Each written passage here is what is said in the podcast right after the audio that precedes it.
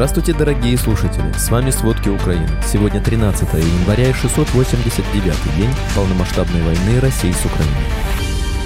В НАТО призвали готовиться к войне в Украине до 2026 года.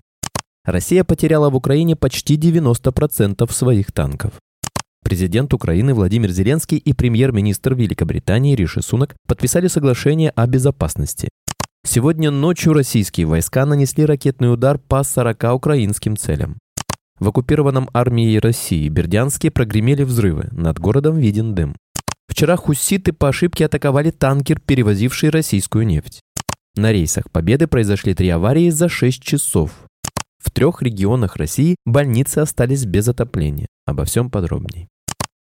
Война между Россией и Украиной будет продолжаться долго. Ни одна из сторон не в состоянии одержать решающую победу тем или иным способом, заявил заместитель генерального секретаря НАТО Мирча Джоана. Конца не будет в 2024 году и, возможно, даже в 2025.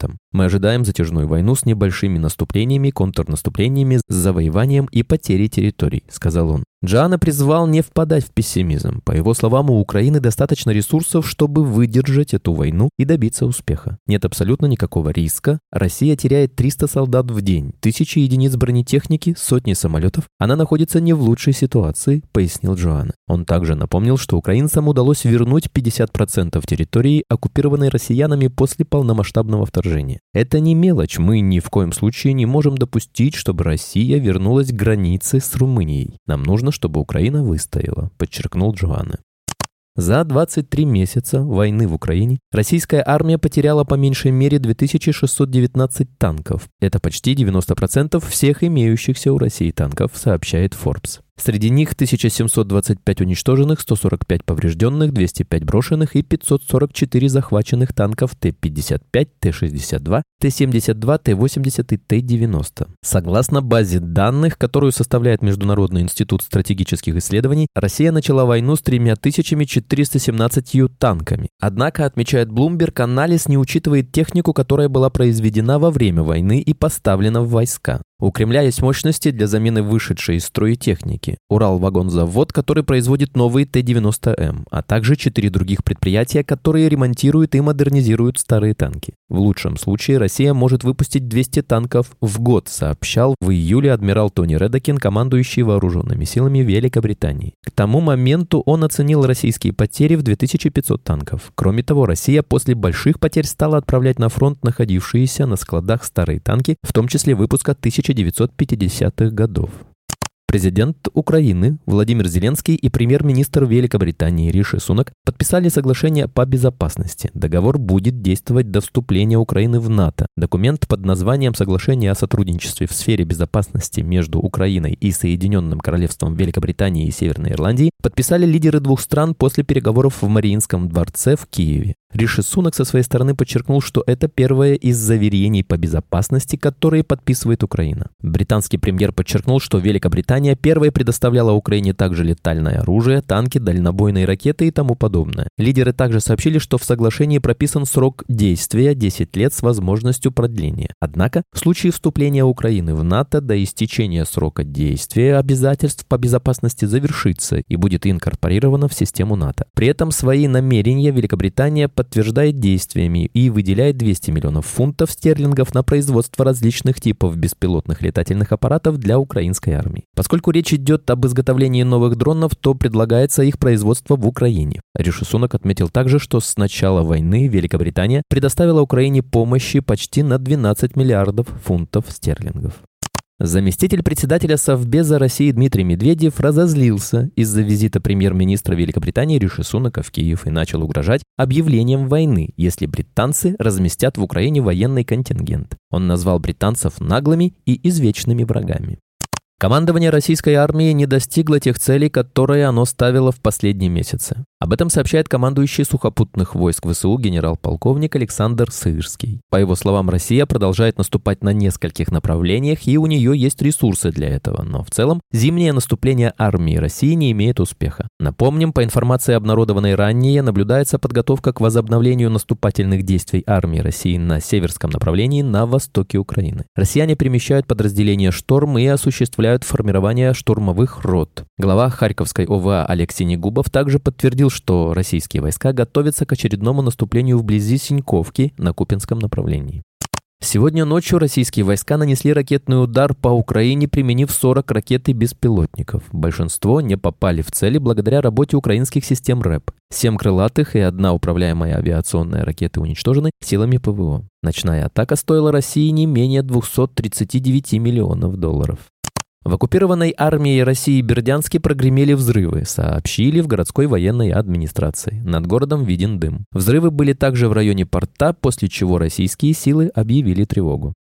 Утром возле Петербурга на площади 50 тысяч квадратных метров загорелись склады Wildberries, об этом сообщает российская МЧС. СМИ пишут, что в качестве одной из предварительных версий пожара рассматривается поджог. За неделю до пожара на складе несколько раз срабатывала пожарная сигнализация. Каждый раз срабатывание было ложным, поэтому когда она сработала 13 января, сотрудники сначала решили, что это опять ложная тревога. Предварительно в горящем складе находится одежда. Вчера хуситы по ошибке атаковали танкер, перевозивший российскую нефть во время ракетного обстрела берегов Йемена. Это уже второй танкер, ошибочно атакованный хуситами, который перевозил российскую нефть. Вероятно, судно было ошибочно обстреляно на основе устаревшей информации, которая связывает судно с Великобританией. В поддерживаемом Россией Приднестровье создаются информационные условия для возможной операции под фальшивым флагом. Это делается в рамках усилий Кремля по дестабилизации Молдовы. Об этом сообщает Институт изучения войны. 12 января Министерство государственной безопасности Приднестровья МГБ обнародовало пресс-релиз, в котором утверждалось, что молдавский спецназ готовит специальные боевые группы численностью более 60 человек для уничтожения критически важных объектов, диверсий на военных объектах, захвата или уничтожения высокопоставленных чиновников Приднестровья и сотрудников правоохранительных органов. МГБ является российской организацией, отдел Федеральной службы безопасности России ФСБ, который, вероятно, получает приказы непосредственно из Москвы. Это часть усилий Кремля создать информационные условия, направленные на дестабилизацию Молдовы и оправдание любых будущих российских компаний в регионе, выставляя Россию защитником русскоязычного языка, который якобы находится под угрозой.